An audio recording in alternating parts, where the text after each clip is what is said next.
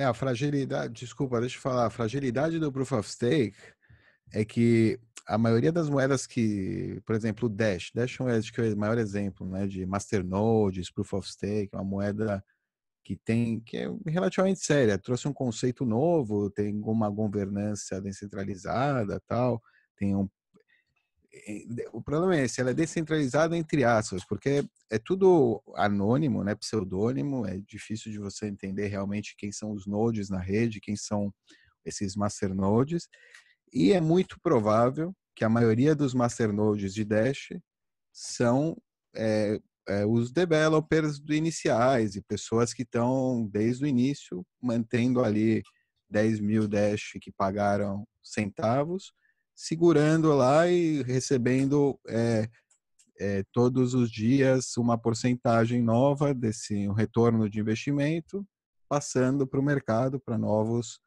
novos participantes. É, mas é só as novas moedas. As moedas anteriores, digamos, como ela incentiva você a fazer hoarding, a segurar, você segura ela e você vai vendendo as novas para é, pagar o seu, a sua, sua operação que não é tão custosa. Mas é uma coisa, sei lá, eh, me faz lembrar a história dos três porquinhos, dos, das casas, a casa de palha, a casa de madeira e a casa de concreto. E é mais ou menos isso. Acho que Proof of Stake é um tipo de casa de palha.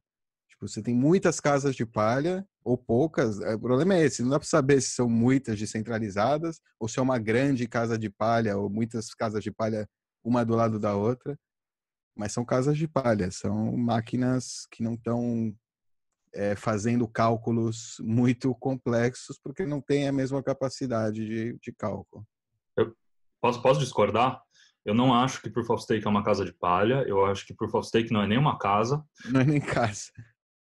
No Proof of Stake tem um ele ele está sujeito a um tipo de ataque que é bastante conhecido, chama, chama Sybil, Sybil Attack, que é tipo ele é veio é, é, é, quando você usa, né? Você é um, um, atacante, né? Ele subverte a reputação de um sistema, de um sistema de reputação com é, de uma rede peer-to-peer, -peer, criando vários, um grande número de identidades pseudônimas.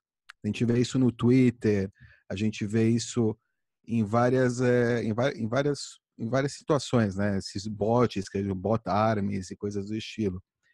E no caso das criptomoedas, criptomoedas com proof of stake, elas estão sujeitas a esse tipo de ataque. Ou seja, alguém pode, ou mesmo a Lightning, a Lightning a gente acha que a gente tem 6 mil nodes, pode ser que mil deles sejam a mesma pessoa. É, a gente não sabe, não tem como saber. A Lightning ela está sujeita a um tipo de ataque, ela não tem, não tem muito, o, o atacante não tem o que receber desse ataque, porque ele não recebe stake. Mas, mas no caso de uma moeda, sim, com, onde ele receberia stake, e voto e influência, ele teria uma, uma influência muito desproporcional e a gente acharia que é tudo descentralizado e que o povo está decidindo, quando na verdade essa, esse grupo né, centralizado tá, tem uma influência gigante sobre essa rede. Então, ninguém, você dentro de um sistema de consenso de você quer criar uma moeda global neutra, não dá para você usar um sistema de proof of stake desses porque não ele está sujeito a, a Sybil Attack. Esse, esse é, o, é, o, é nome técnico do, do, do negócio. Não, em português ah. eu não encontrei a tradução boa. Ataque. Sabe? Fala aí, Anderson. Obrigado, Dov.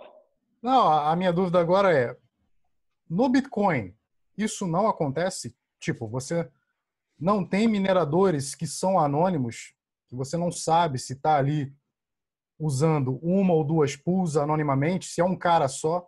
Isso não acontece no Bitcoin, isso é exclusivo. Mas é caríssimo. Da, mas, é caríssimo. Não é, mas é caríssimo. Um proof of stake é barato. Você compra moeda, que pode ser barata hoje. É, ou, cara, você está comprando uma moeda e você coloca uma, uma máquina simples rodando essa, esse, esse programa e pronto, você tem ali seu proof of stake. O proof of work do Bitcoin, não. É uma, é uma, justamente a gente tem muita gente que fala que ASICS é ruim. Eu, eu sou da parte que acho que ASICS é bom, que é, ele ele causa que seja muito mais difícil a gente estar sujeito a esse tipo de ataque, porque não é a gente não posso pegar vários computadores velhos e começar a usar o Bitcoin ou pegar ou criar um vírus que os computadores das pessoas comecem a fazer o que eu quero não, não dá. Tipo, eu precisaria de muitos computadores.